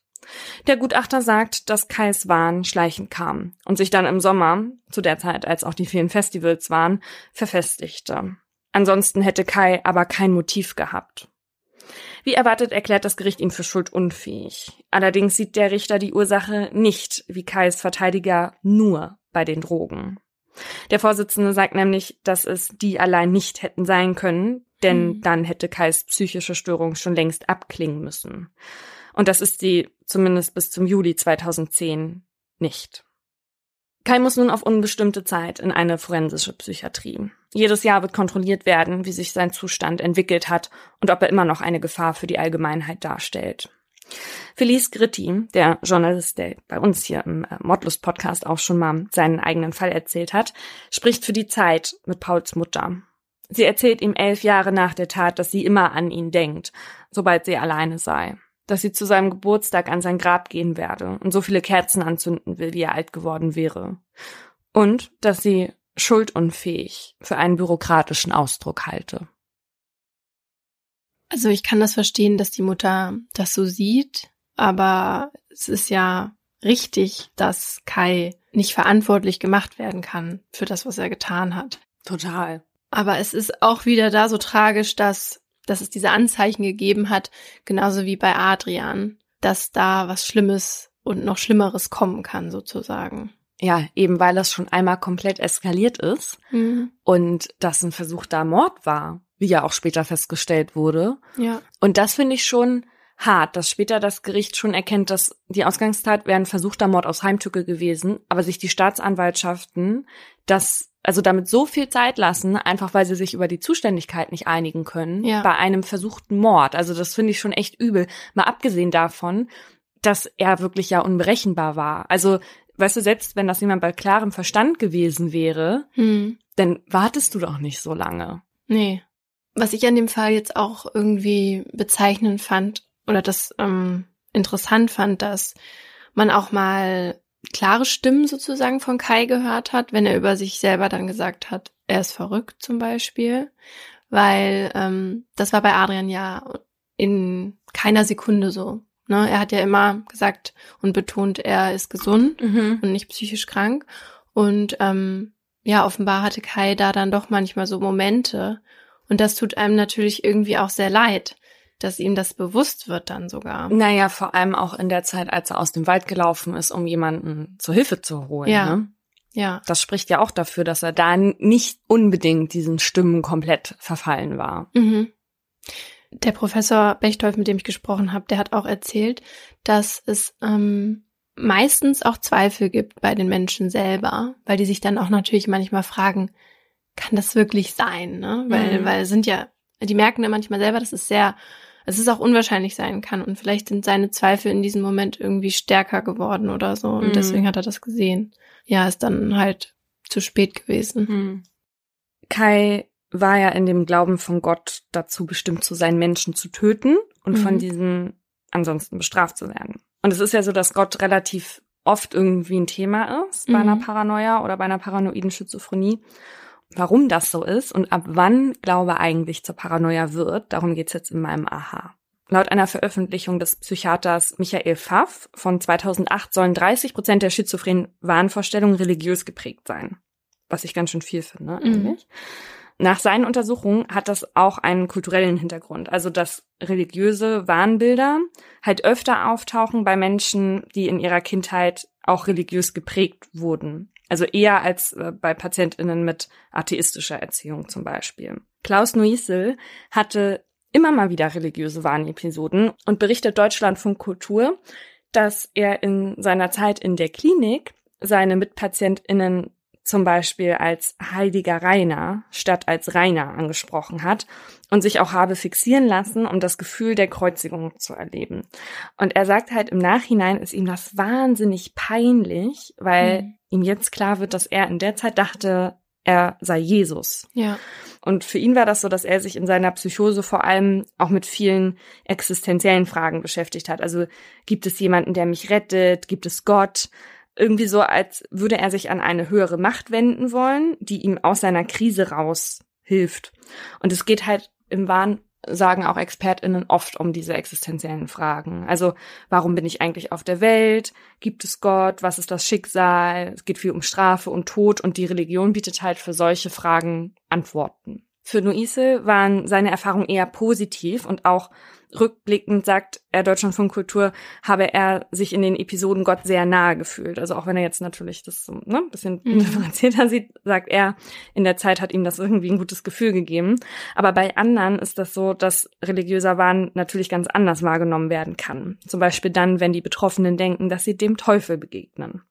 Und so war es 2012 auch bei Orhan S. Der hatte, nachdem sein Leben überhaupt nicht so verlaufen war, wie er es sich vorstellte, schon mehrere psychotische Schübe, war auf Tabletten und mehrfach in der Psychiatrie. Und dort hatte man ihm dann gesagt, er solle das Marihuana sein lassen, weil die MedizinerInnen bei ihm, weil er das schon so über Jahre, Jahre, Jahre konsumiert hat, und die sahen halt bei ihm die Ursache für seine Wahnvorstellungen. Und er ließ das aber nicht. Und eines Abends dachte er dann mal wieder, er sei Jesus und sah dann in seiner Frau die Gestalt des Teufels. Mhm. Und dann wetzte er zwei Messer und schnitt ihr vor den Augen der Nachbar in den Kopf ab oh und Gott. schmiss ihn danach in den Hinterhof. Oh Gott. Das ist jetzt ja eine Situation, wo jeder denkt, okay, das ist der paranoide Wahn, mhm. das existiert nicht, das ist fern der Realität. Und jetzt habe ich mich aber gefragt, was heißt denn das eigentlich? Also fern der Realität. Ja, eigentlich ja, dass man das, was andere glauben, was existiert, dass das nicht bewiesen werden kann. Mhm. Und deswegen ist das fernab der Realität. Aber das ist bei Religion ja eigentlich fast immer so. Also ja. die Vorstellung kann man ja auch nicht belegen, die die haben. Also Gott und Schöpfung und all sowas. Mhm. Der Arzt und medizinische Kabarettist Eckhard von Hirschhausen hat mal gefragt, warum ist es denn, wenn ich mit Gott spreche, das Gebet und wenn Gott aber antwortet, ist das eine Psychose. Mhm. Wir haben neulich in der Kannibalenfolge mal über ein Volk gesprochen, das Verstorbene gegessen hat, um den Hexenmeister, der in den toten Körpern wohnte, mhm. ne, ja. zu töten. So. Das ist ja auch ziemlich irre. Mhm. Und denen würde man aber nicht nachsagen, dass die alle unter einer Psychose leiden, ja. obwohl das ja völlig abwegig ist. Und deswegen spricht man in der Medizin erst von einem religiösen Wahn, wenn die Inhalte des Wahns in der Religion gar nicht stattfinden. Mhm. Und wenn das an was geglaubt wird, nicht auch von einer größeren Gruppe geglaubt wird. Also wenn man mit dieser Vorstellung quasi alleine ist, ja. Und ein großer Unterschied ist natürlich auch, dass die Person, die im Wahn ist, in ihrem Leben dadurch in der Regel eingeschränkt wird. Mhm. Und hier kommen wir wieder zu dem, was ich am Anfang schon gefragt habe, ob Jesus möglicherweise eine paranoide Psychose hatte, weil damals gab es ja die Religion noch nicht. Das heißt, es gab auch noch nicht das, was in der Religion halt einfach schon besteht. Mhm. Mhm. Ne? Also ist es gar nicht so fern der Realität, meine, meine Frage. Naja, aber das Ding ist, ähm, wie soll ich das jetzt sagen? Also, ähm, laut dem, was ich weiß, haben das ja mehrere Menschen auch bezeugt, dass er aus ähm, Wasser Wein macht und mhm. über das Wasser laufen kann und heilende Kräfte hat. Ja, das stimmt. Das heißt, ähm, dann würde man eigentlich hier von einem Spiritual Healing sprechen. und er war der Meister. ja. Ja, ja, ich glaube, ich glaube, wir werden es auch nicht mehr heraus. Du bleibst bei deiner Diagnose. Nee, ich wollte das nur mal so in den Raum stellen. Was ich aber auch interessant fand, äh, war, dass ähm, der Herr Nuisel sagt, dass es ihm jetzt sehr peinlich ist. Ne? Mhm. Ne? Das kann, also das kann man sich ja auch komplett vorstellen, ja. Wenn man sich so diese Psychose ähm, oder eine Episode so vorstellt, dass das so ein Ausnahmezustand ist und dann kannst du daraus wieder rausgeholt werden. Wie schlimm ist es danach für dich? Mhm. Also auch für dein Umfeld, das dann vielleicht denkt, das kann jeden Moment wieder mhm. passieren oder mhm. so und du dann als unberechenbar giltst oder so und man dir vielleicht auch so Sachen nicht mehr glaubt. Ich kann das total nachvollziehen. Äh, das geht einem ja, also im Speziellen mir, ähm, jedes zweite Wochenende so. Was, dass, du, dass man dir nicht mehr glaubt? Nee, dass ähm, einem das unangenehm ist, was man nach einem Gläschen Wein so gesagt und getan hat. Muss ich sagen, ähm, dass ich auch gerade jetzt wieder ein bisschen Scham wegen gestern verspüre. Ja, aber dieses, dass man dann einem nicht mehr glaubt oder denkt, dass man, äh, dass die Person halt jeden Moment wieder rückfällig werden kann oder so. Das ist, glaube ich, auch so ein Ding, was man sich als nicht betroffene Person äh, oder Angehöriger oder Angehöriger einfach immer wieder vor Augen führen muss. Dass das nicht so ist, dass das nicht heißt, einmal in einer anderen Welt, immer in dieser Welt oder so. Mhm. Was ich mich aber gefragt habe, ist, sind vielleicht alle Verschwörungstheorien, die wir so kennen, bloß Erfindungen von Personen mit paranoiden Erscheinungen? Mhm. Weil jetzt zum Beispiel die Ideen von Adrian, die der so in seinem Kopf hatte, die haben ja schon auch was von Verschwörungstheorien. Mhm. Also diese Scientologen, die nur Böses tun oder die Hilfsgötter, die ähm, unbedingt eingesperrt gehören, weil sie irgendwie die Menschheit bedrohen. Mhm. Und es ist ja auch so, dass Symptome der paranoiden Persönlichkeitsstörung oder der paranoiden Schizophrenie die Ausbildung von Verschwörungstheorien begünstigen weil viele Betroffene sind ja eben sehr misstrauisch und die erwarten dann ja auch quasi, dass man sie ausnutzt ne, mhm. ne, oder dass man sie benachteiligt. Und was ja auch typisch ist, ist, dass sie unter Verfolgungswahn leiden. Die Psychologin Katharina Stegmeier von der Uni Bern hat das in einem Interview mit der Neuen Zürcher Zeitung so erklärt. Die Patienten haben das Problem, dass sie banale Ereignisse, zum Beispiel ein rotes Auto vor ihrer Tür, fälschlicherweise als hochrelevant interpretieren. Sie denken, es stehe nur wegen ihnen dort und fühlen sich verfolgt. Und am Anfang von so Erkrankungen haben die Betroffenen deshalb oft ein komisches Gefühl und so, dass irgendwas halt nicht stimmt. Und um sich das zu erklären, was halt los ist, entwickeln sie dann halt diese wahnhaften Vorstellungen und diese Theorien, damit das irgendwie einen Sinn ergibt. Hm. Ja, oder sie stützen sich halt auf Theorien, die es schon gibt. Mhm. Also da gibt's ja, wie wir wissen, massenweise Theorien, vor allem im Internet. Ist immer eine super Idee, in Foren rumzuschauen und nach Erklärungen äh, für seine Fragen zu suchen. Und das war ja auch bei dem Attentäter von Hanau so, der im Februar 2020 neun Menschen getötet hat und sich danach selbst erschoss. Und bei ihm haben sich seine eigenen Fantasien dann halt irgendwann mit so einem, ja, politisch ideologischen Fanatismus zusammengetan. Mhm. Das sagt auch der forensische Psychiater Henning Saas, der für die Bundesanwaltschaft nach dem Tod des Täters ein Gutachten über ihn erstellt hat. Also der ist ja tot, den kann man jetzt nicht mehr selber fragen. Mhm. Aber es ist bekannt, dass der halt an Verschwörungstheorien geglaubt hat und zum Beispiel auch von kleinen Eliten gesprochen hat, die den gesamten Planeten beherrschen. Aber auf der anderen Seite halt auch klar an rassistische Ideologien. Ja, und dieser eigene Wahn und so vorhandene Verschwörungstheorien, die können sich dann eben auch befeuern.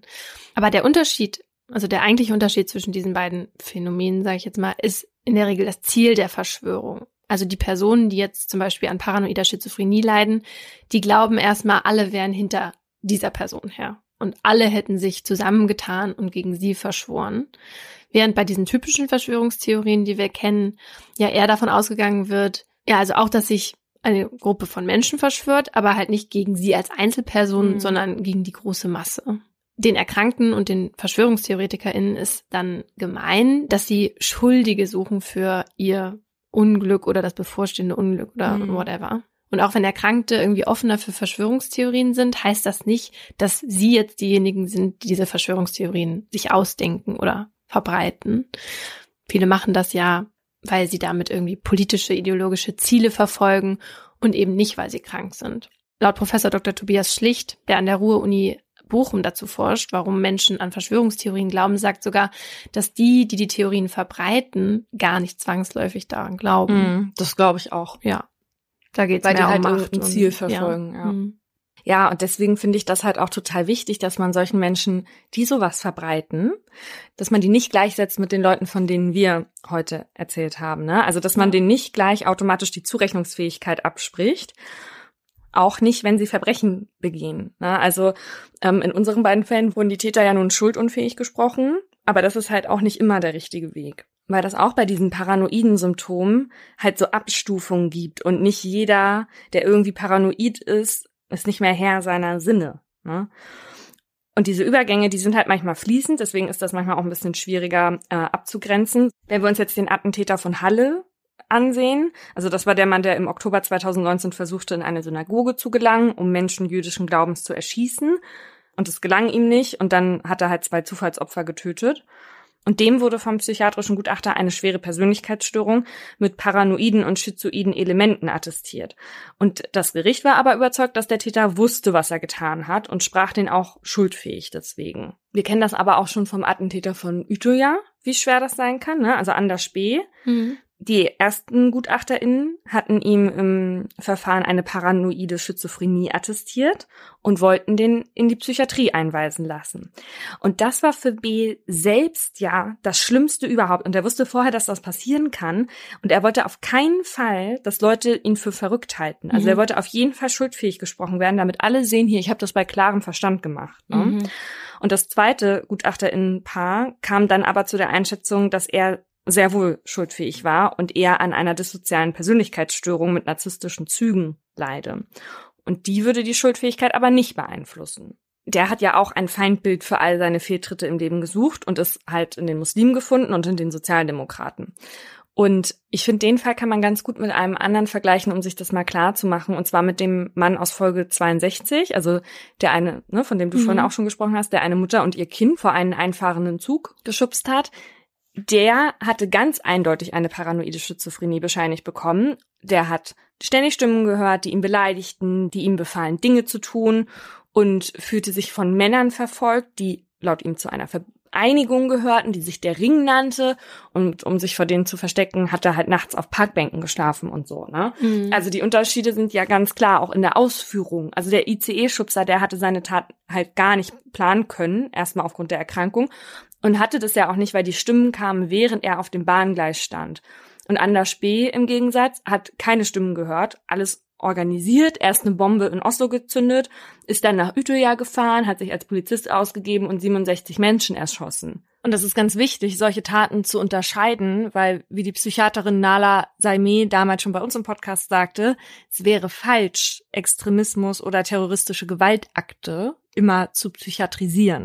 Ja weil es nicht immer so ist und man dann eine Entschuldigung sozusagen muss, vorschiebt. Ja, du kannst auch nicht bei allen sagen, die irgendwie sehr straight abseits denken, dass die nicht ja. schuldfähig sind, dass die das nicht bewusst machen. Ne? Ja. Es ist ja was völlig anderes. Wenn du Stimmen hörst und Stimmen befehlen dir irgendwie die Welt zu retten, oder wenn du eine rassistische Ideologie hast und Menschen auslöschen willst, weil du nicht möchtest, dass sich deren Blut mit dem norwegischen Blut vermischt. Ja. ja. Was so die genauen Ursachen für solche Störungen oder Erkrankungen sind, die wir jetzt heute besprochen haben, ist noch nicht abschließend geklärt. Man geht aber davon aus, dass es ein Zusammenspiel von mehreren Faktoren ist. Und eine davon ist die Genetik, also dass man eine Art Veranlagung hat, paranoide Gedanken zu entwickeln oder entwickeln zu können. Es ist nämlich so, dass die Hälfte aller Kinder von Menschen mit paranoider Schizophrenie psychische Auffälligkeiten zeigen und 12 Prozent sogar selbst daran erkranken zum Vergleich jetzt die Chance, dass du oder ich daran erkranken, liegt nur bei ungefähr ein Prozent. Und auch bei der paranoiden Persönlichkeitsstörung wird vermutet, dass es zumindest in der Familie liegen kann. Aber es geht nicht nur um Vererbung. Das sieht man zum Beispiel daran, dass 80 Prozent der Betroffenen von Schizophrenie keine Verwandten haben, die das auch haben. Die Symptome von paranoiden Wahnvorstellungen kommen aber immer durch eine Störung des Stoffwechsels, also des Nervenstoffwechsels zustande. Bei den Betroffenen gibt es da so ein Ungleichgewicht von Botenstoffen im Gehirn. Und vor allem das Dopamin spielt da eine Rolle. Da wird nämlich dann zu viel davon produziert. Und das führt dazu, dass sie zum Beispiel ja, irrelevante von relevanten Infos nicht mehr unterscheiden können oder viel sensibler auf Reize reagieren und wirklich dann akustische Reize für die zu Stimmen werden sozusagen. Was aber auch immer mit reinspielt und paranoide Störungen negativ beeinflussen können, sind Sachen, die im Leben passieren. Also eine schlimme Kindheit zum Beispiel oder besonders viel Stress aus irgendeinem Grund. Das ist jetzt nicht so, dass das die Ursachen sind, aber es sind auf jeden Fall Dinge, die Trigger sein können. Ja, also das habe ich in diesen Erfahrungsberichten, die ich gelesen habe, auch stark rausgehört, dass es halt immer irgendwie eine Lebenskrise gab, ne? Mhm. Oder schon ganz lange dann Dinge schiefgelaufen sind und sich das dann so aufgestaut hat. Drogenkonsum kann so eine Psychose aber auch auslösen. Oder halt eine paranoide Schizophrenie möglicherweise früher ausbrechen lassen. Mhm. Da gibt's eine Studie aus den Niederlanden und die lässt darauf schließen, dass bei Betroffenen, die kiffen, mehr Dopamin ausgeschüttet wird als bei Gesunden und dass es dadurch bei diesen Menschen dann eben zu so einer Überproduktion kommt, die dann Wahnvorstellungen auslösen kann. Und vielleicht war das ja auch bei diesem Typen so, von dem ich mal erzählt habe, der meinte, Fontane würde in dieser Holzschublade schlafen, so. die er mir geschenkt hat. Ja, der hat doch auch so viel gekifft. Ja. Ne? ja. Doll. Sehr doll. Hm. Also eine paranoide Schizophrenie oder eine paranoide Persönlichkeitsstörung, die kann man jetzt nicht heilen, aber man kann das schon behandeln. Also wenn du jetzt ähm, an paranoider Schizophrenie erkrankst und deine erste Episode hast, dann stehen die Chancen bei 80 Prozent, dass man dir in der Klinik auch helfen kann. Mhm. Und dass dein wahnhaftes Erleben zurückgeht. Professor Bechdolf hat mir erklärt, dass die Behandlung in der Regel aus zwei Komponenten besteht, Medikamente und Psychotherapie. Da geht es dann letztlich darum, in der Episode selber, dass man versucht, die äh, Anteile, die die Menschen auch immer haben, dass oder nicht immer, aber meistens haben, dass sie selber auch Zweifel daran haben, dass der Geheimdienst wirklich überall nachgucken kann, also dass man diese Zweifel verstärkt. Ne? Und die Medikamente sorgen dann auch nochmal dafür, dass man diese normalisierende äh, Sichtweise eben wieder leichter äh, einnehmen kann. Und das machen die Medikamente, indem sie die Symptome wie Halluzinationen unterdrücken und die Aufnahme von Reizen auch hemmen. Und zwar, indem sie halt gerade bei diesen Dopamin ansetzen und das hemmen. Mhm. Aber auch gesunde Menschen, wie du und ich, können paranoide Gedanken haben. Ja, das, ja. Allerdings. Das wissen wir und das sagt auch der Psychologe Daniel Freeman von der Oxford University. Diese Leute denken dann zum Beispiel, dass die beobachtet werden oder dass andere schlecht über sie reden und ihnen irgendwie schaden wollen. Ich erkenne uns da teilweise wieder. Also ich finde gar nicht, dass ich solche Gedanken so oft habe. Guck mal, ich habe hier diese Ich-Grenze hier jetzt nicht mehr, weil meine so. Gedanken, die share ich jetzt mit deinen. Also das ist eins. Okay. Ja, weil ich finde das auch ganz manchmal, also ich würde sagen, ganz, ganz selten, dass vielleicht da mal ein paranoider Gedanke bei dir hervorkommt. Das würde ich schon sagen. Möchtest du mir ein Beispiel nennen? es gibt einige, nein Quatsch. Ähm, ein Beispiel, das mir einfällt, ist, da hast du mal einen Podcast gehört, glaube ich, und warst du dann schon relativ sicher, dass ähm, diese Person in dem Podcast oder war das im Fernsehen da, dich anspricht oder irgendwas? Weißt du noch, was das war? Ach so. Warte mal. Nee, das war doch irgendwas im Ach Fernsehen. So. Ja, warte Ein Politiker. Mal. Ja, warte. Ja, weil ich hier, weil ich hier noch gesagt habe, ähm, da habe ich Jens Spahn, das war glaube ich noch vor Corona-Zeiten, doch getadelt, weil der dieses Medikament nicht rausrückt. Oder war das nicht wegen des Medikaments ja, für Sterbehilfe? Mhm, glaube schon. Und dann hat der irgendwas gesagt, dass die Presse immer so lapidar davon berichtet und so. Ja, das habe ich bin, bin ich der Meinung, hat er uns vorher gehört und im Speziellen mich dann damit angesprochen. Und da möchte ich sagen, Jens, das finde ich, äh, da hättest du mir auch einfach eine E-Mail schreiben können, wenn du da unzufrieden bist mit meiner Ansicht hier. Ja, aber ich würde auch gerne einmal sagen, was die Psychologin Katharina Stegmeier von der Uni Bern sagt. Ähm, ein bisschen Paranoia ist sogar sinnvoll, damit wir erkennen, wenn uns andere schaden wollen. Mhm. Ich würde aber halt auf keinen Fall so weit gehen, bei dir jetzt ich ich als ähm, Medizinerin bei dir die paranoide Persönlichkeitsstörung zu diagnostizieren. Das ist aber nett. Ich würde aber trotzdem einen Test gerne mit dir machen. Ich habe online nämlich einen gefunden, der auf Grundlage eines Fragebogens entstanden ist, den dieser Daniel Freeman von der Oxford University erstellt hat. Natürlich wie immer ohne Gewähr und ihr könnt den auch machen. Ich äh, poste dann den Link in die Show Notes. So, Frage eins. Andere reden hinter meinem Rücken über mich und versuchen mich auf unfaire Weise herunterzumachen. Beschreibt mich nicht, beschreibt mich ein wenig, beschreibt mich definitiv. Beschreibt mich nicht. Ich bin oft innerlich von Eifersucht zerfressen. Beschreibt mich nicht, beschreibt mich ein wenig, beschreibt mich definitiv. Nee, das finde ich, beschreibt mich auch nicht. Ich zögere oft, mich anderen anzuvertrauen. Beschreibt mich definitiv. Würde ich auch sagen. Ich beobachte meinen romantischen Partner, Freunde und oder Familienmitglieder intensiv, um herauszufinden, wer untreu ist. Nee. Beschreib mich nicht. Nee. Mhm. Ich glaube, dass andere sich verschwören, um mir zu schaden. nee, also nicht, dass sie sich verschwören, sondern dass einfach einzelne so Personen alle mich attackieren. nee, aber ich würde sagen, beschreib mich nicht. Nee. Viele der Menschen in meinem Leben wollen mir insgeheim schaden, mich ausnutzen oder betrügen. Nee, also da muss ich jetzt äh, ein bisschen differenzierter antworten. Also nicht, dass sie mir bewusst schaden wollen, aber ich fühle mich schon manchmal ausgenutzt, ja. Mhm. Weil die anderen dann nicht so weit denken, was das vielleicht für dich bedeutet, wie viel Arbeit oder wie viel Energie oder sowas. Ja, nicht, nicht, dass die anderen, dass Leute da nicht dran denken, sondern dass ich halt das Gefühl habe, dass ich halt manchmal ziemlich viel investiere mhm. in Menschen und ähm, ich das dann aber nicht zurückbekomme oder sie das dann nicht so richtig sehen oder nicht wahrnehmen. Mhm. Ne? Oder Dinge von mir nehmen, die ich ihnen gar nicht geben möchte. So halt. Mhm. Also ich würde jetzt sagen, teils, teils, aufgrund dessen. Beschreib mich ein wenig. Mhm. Menschen tun und sagen absichtlich Dinge, um mich zu provozieren. Nee. Nee. Ich bin normalerweise misstrauisch gegenüber anderen Menschen und oder ihren Motiven. Nee, also misstrauisch bin ich bin ich eigentlich eher nicht. Da würde ich auch sagen, bin dann eher vorsichtig. Ja, vielleicht? aber würde ich auch sagen, dass ich von uns beiden da eigentlich eher eher noch gutgläubiger bin als du. Ja, das kann sein. Also ein bisschen, ich bin ja auch eigentlich gutgläubig. Mhm. Das kommt ja, wenn dann auch viel von meinem Freund dann, ne, die, dass man aufpassen muss, ja. dass man und das finde ich ja eigentlich auch gar nicht gut, ne, wenn man ähm, misstrauisch ist oder wenn man immer denkt, der andere will einen ausnutzen. Es ja, ist jetzt nicht so, mhm. dass mein Freund das denkt. Mhm. Das ist eher in, in beruflicher Hinsicht. Ja, mhm. genau. Also beschreibt mich ein wenig diese Frage. Okay, wir haben noch zwei Fragen. Ähm, ich fühle mich oft misstrauisch gegenüber Menschen, selbst nachdem sie sich mir gegenüber loyal verhalten haben. Nee, das gar nicht. Letzte Frage. Die Leute um mich herum wollen meinen Ruf zerstören. das ist das einzige Ziel. Von Laura von vor allem. Nee, nur von Laura. Möchte meinen Ruf zerstören. Nee, Okay, so. Da, da, da,